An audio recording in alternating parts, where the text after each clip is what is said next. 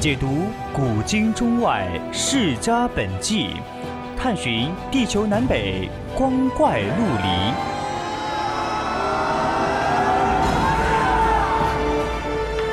拨开历史迷雾，挖掘未解之谜。大千探奇，秘境追踪，VOC 广播电台百科探秘，为你展现神秘莫测的宇宙进程。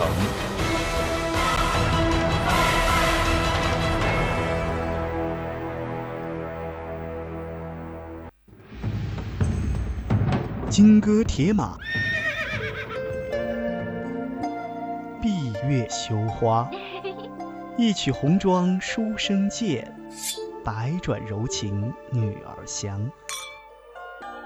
叹不完几许英雄泪，伤不尽多少儿女情，名人印记，一股说不。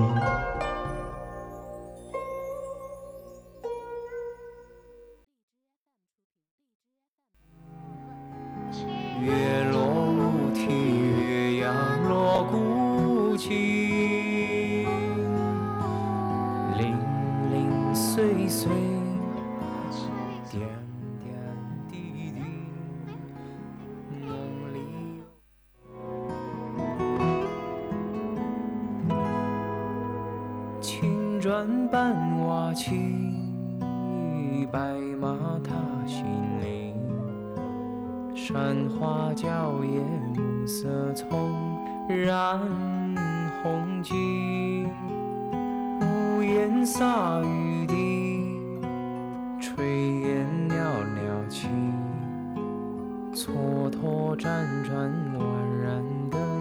在哪？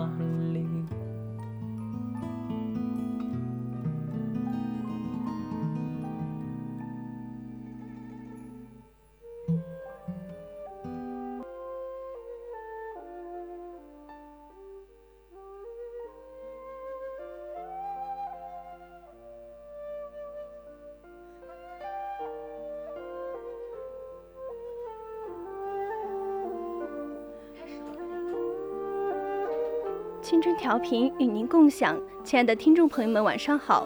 您现在收听的是 FM 一零零四川宜宾学院校园之声 VOC 广播电台，我是主播范雨欣。搞笑漫画《日和》让很多中国观众知道了芭蕉丧，这位全名松尾芭蕉的日本排鞋师，在动画里傲娇又废柴，笑点十足。真实的松尾芭蕉是日本排鞋师。被尊为排圣，他还是一位狂热的驴友，走过的地方都成了名胜。其中最著名的就是他在日本本州岛东北部的徒步路线奥之细道。日月百代深刻，去而复返，返而复去。少公穷其生涯于船头，马夫应将配直至暮年。日日羁旅，随处栖身。记写下这样的句子，松尾芭蕉带着弟子和合增良，踏上了奥之细道之旅。在松尾芭蕉随性的一生中，他总是这样，随时来一场说走就走的旅行，而每次旅行都是一路走，一路创作。欢迎大家参与到我们的互动平台，您可以拨打我们的热线电话零八三幺三五三零九六幺，或者进入我们的 QQ 听友群二七五幺三幺二九八。当然，你也可以在新浪微博上 @VOC 广播电台，还有就是通过我们的微信平台小写宜宾 VOC 一零零来和我们时刻互动。好了，跟大家说了这么多，现在开始进入我们今天的主题吧。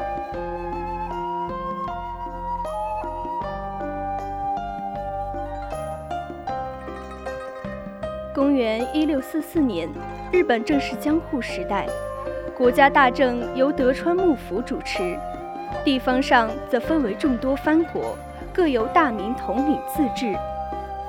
纷乱的战国时代已经过去，此时时局是相对和平的。而松尾芭蕉就在这一年出生在本州岛南部的藩国伊贺，也就是如今的日本三重县伊贺市。他原名松尾宗房，是江户时代只有贵族和武士才能拥有的姓氏。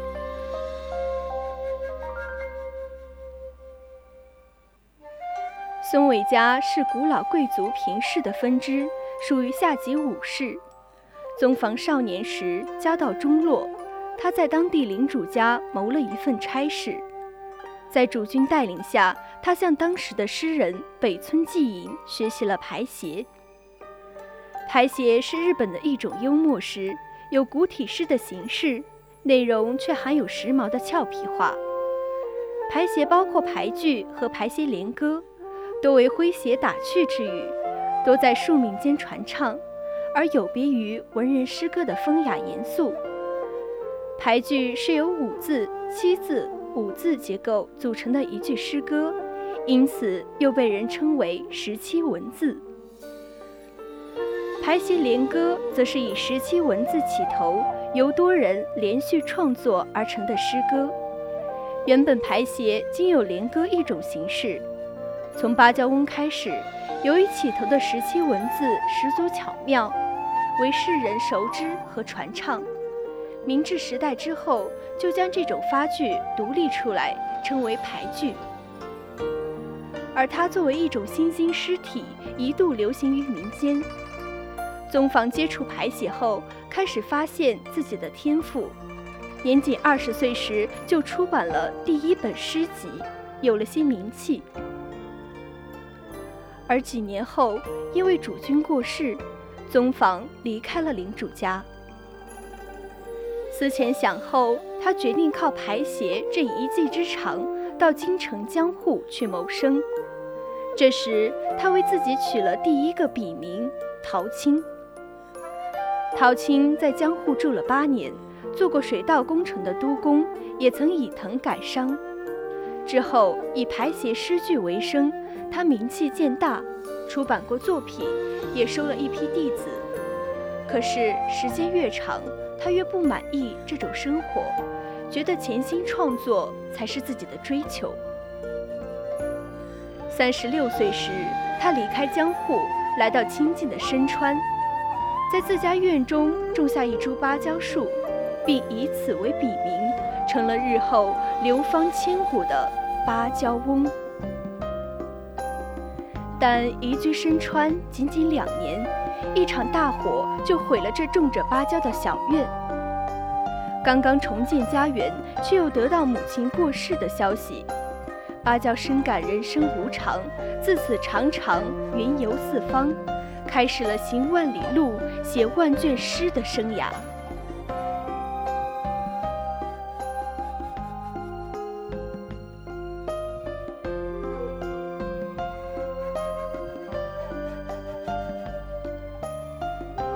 公元一六八九年是芭蕉的文学偶像诗僧西行去世五百周年。为了致敬偶像，芭蕉决定带着弟子和合增良，将西行的吟游路线再走一遍。师徒二人从深川出发，徒步一路北上，环绕了半个本州岛，最后在大原结束旅程，一共花了近五个月。而这趟旅程中所有的笔记和诗作，后来被芭蕉整理成书，名为《奥之细道》。奥之细道在日文中一语双关，既可指通往陆奥国的小路，又可理解为探索幽微的途径。芭蕉此行是为了追寻那些被称为热枕的景色，也就是曾被文人墨客，包括偶像西行在内吟咏的美景。比如日本三景之一的松岛，它是日本本州岛东北部一处海湾中众多岛屿的总称，景色优美，以碧海、白浪和青松闻名。芭蕉在《奥之细道》中用了三个章节来记述他在松岛三天所见的美景。他记录道：“虽然已是老话，但我还是要说，松岛风景假扶桑。”纵比洞庭西湖，亦毫不逊色。鬼斧天工之造化，画笔难绘，诗文难描。最后，他究竟有没有为这不可描述的景色赋诗，我们不得而知。至少，他留下的所有作品中，并没有发现写松岛的诗句。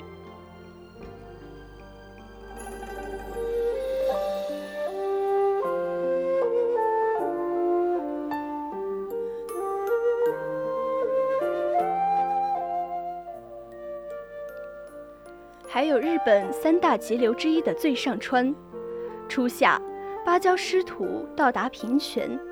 此处有北上川流经，曾经是守卫北疆、抵御虾夷入侵的战场。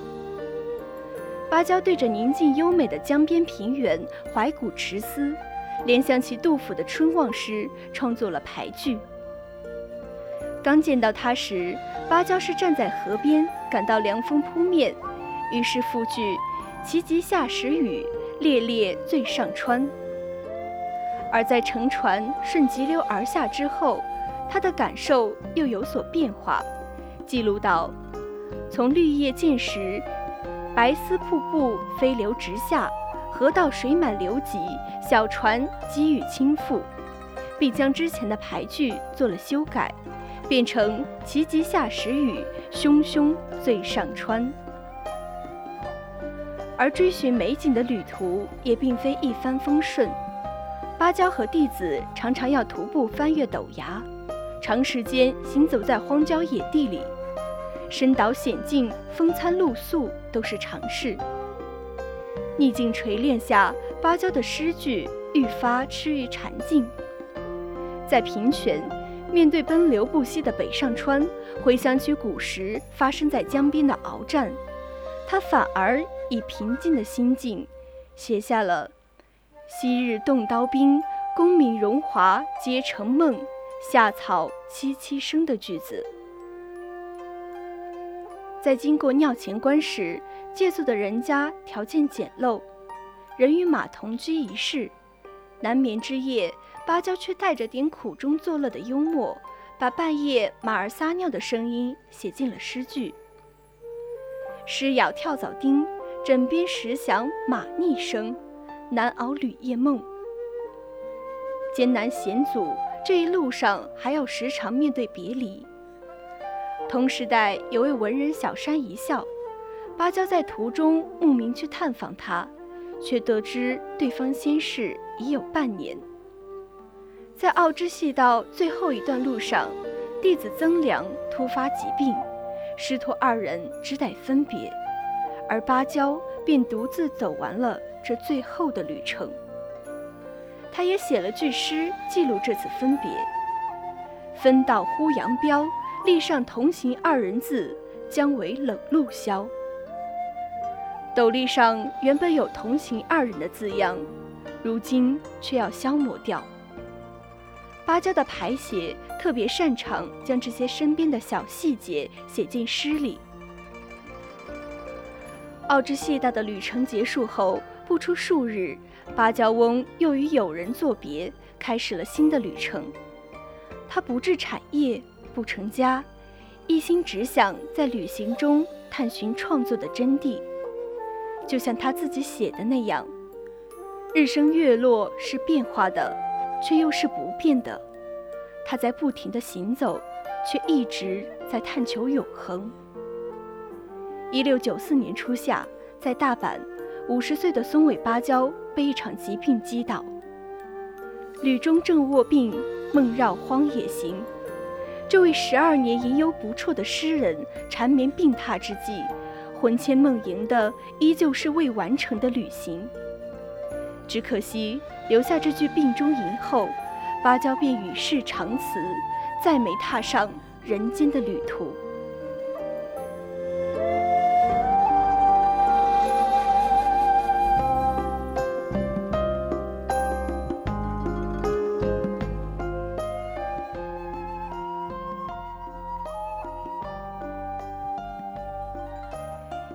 半辈子都在旅行，且所到之处必有吟咏。搞笑漫画《日和》则以恶搞的方式，让更多中国观众认识了芭蕉。这部动画里虽然用了一些民间流传的芭蕉翁轶事，比如说关于松岛美景，后世盛传芭蕉写过“松岛啊，松岛，松岛”这样词穷的咏叹句，也在漫画里用了这个梗。芭蕉堪称日本旅游业的金牌代言人。很多风景区都立着他竹杖芒鞋、身负行囊的雕像，或是竖一块石碑，上面刻着他为当地所写的诗句，称为“芭蕉翁句碑”。很多本不知名的景色也因为他而名声大噪。但是，这其实是附会在芭蕉作品集和遗稿中，并找不到这句诗。芭蕉因疾病腹泻过世，有说法是误食了毒蘑菇。动画里就让他吃一种很神奇的蘑菇，吃了就能看到排剧之神。其实，关于芭蕉的民间八卦，流传最广的是忍者说。有人认为松尾芭蕉的真实身份是一名忍者，奥之细道也是为了获取各藩国情报而进行的间谍之旅。因为奥之细道全程两千四百公里，而芭蕉走完却花了一百四十三天，算下来平均一天要走近十七公里，还是徒步山路。若在扣除途中因故停下不前的天数，平均每天的徒步里程还要更长。这对今天年轻的户外爱好者来说都绝非易事。很难想象芭蕉一个四十五岁的瘦弱文人，为何有这般脚程。二来，芭蕉的路线与他偶像西行的路线有许多不同之处。在曾良的日记中，还记载了他们前往仙台军事基地和商业要道。当然，这些说法都是捕风捉影，说芭蕉是忍者，缺乏决定性证据。只能是坊间笑谈罢了。而芭蕉喜欢芭蕉叶的理由非常日本式，近乎古怪。他说：“怀素走笔蕉叶，张横渠见新叶，立志勤学。此二者余皆不取，唯于其音意悠闲自在，爱其意魄之深。通常人的情爱是完整，爱坚韧。”而芭蕉却爱易破，芭蕉推崇的大概就是这种负面价值。流浪与归家相比，也是负面价值，所以芭蕉深爱流浪。他说：“古人多死于屡次，余亦不知自何年何月，心如清风飘荡之片云，诱发行旅之情思而不能自已。”中国人说见贤思齐，芭蕉是见有人死于途中而大受诱惑，从此开始拿漂泊当成自己的目标，接着便踏上了这条结束他生命的澳洲小道。三百年前的日本之旅主要靠步行，风餐露宿都是家常便饭，其中的艰难凄凉不自而言。这大概是真正的苦旅，但以小道命名，却让我们看到这样一个云淡风轻的松尾芭蕉。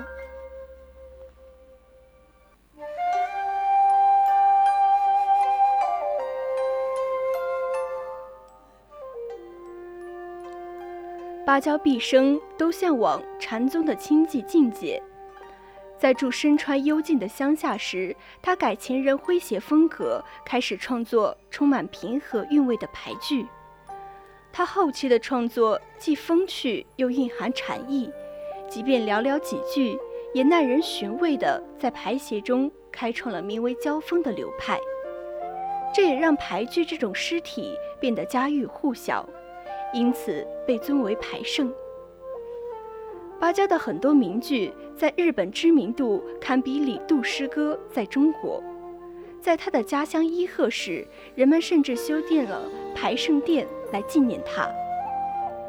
中国文学家唐小宁在松尾芭蕉牌剧中的中国文化因素分析中写道：“牌剧是日本的传统文化形式，提到牌剧，伴随而来的便是松尾芭蕉的名字。”正是由于松尾芭蕉对俳句的改革，使其作为一种正统文学，在日本文学史上发出了熠熠光辉。而这种文学形式已与中国文典诗歌有不少异曲同工之处。日语专家刘海燕分析芭蕉徒步理念时写道：“不易流行是日本江户时代俳句家松尾芭蕉著名的排写理念，后来逐渐成了芭蕉一门的排写创作风格，是芭蕉重要的文艺理念。它由不易和流行两个似乎对立矛盾的概念构成，看似难以理解。”实则透露了被后人誉为排圣的松尾芭蕉对排写理念的深入拓展和对排写艺术的敏锐洞察力，展现了被提升到文学艺术高度的排写所应当具备的艺术生命力。写《奥之细道》时，芭蕉四十五岁，他拼脚力走完四千公里路程，历时六个月。是什么引诱芭蕉去旅行？芭蕉说自己是心迷于步行神，情诱于道祖神。或许生活永远是在别处，远方永远有一种神秘的牵引和召唤。徒步结束了芭蕉的旅程，同时也成就了松尾芭蕉的一生。松尾芭蕉的名字已经和奥之细道再也无法分割。好了，今天的名人艺记到这里就要和大家说再见了。希望大家喜欢今天的故事，更多精彩内容，我们下期再见。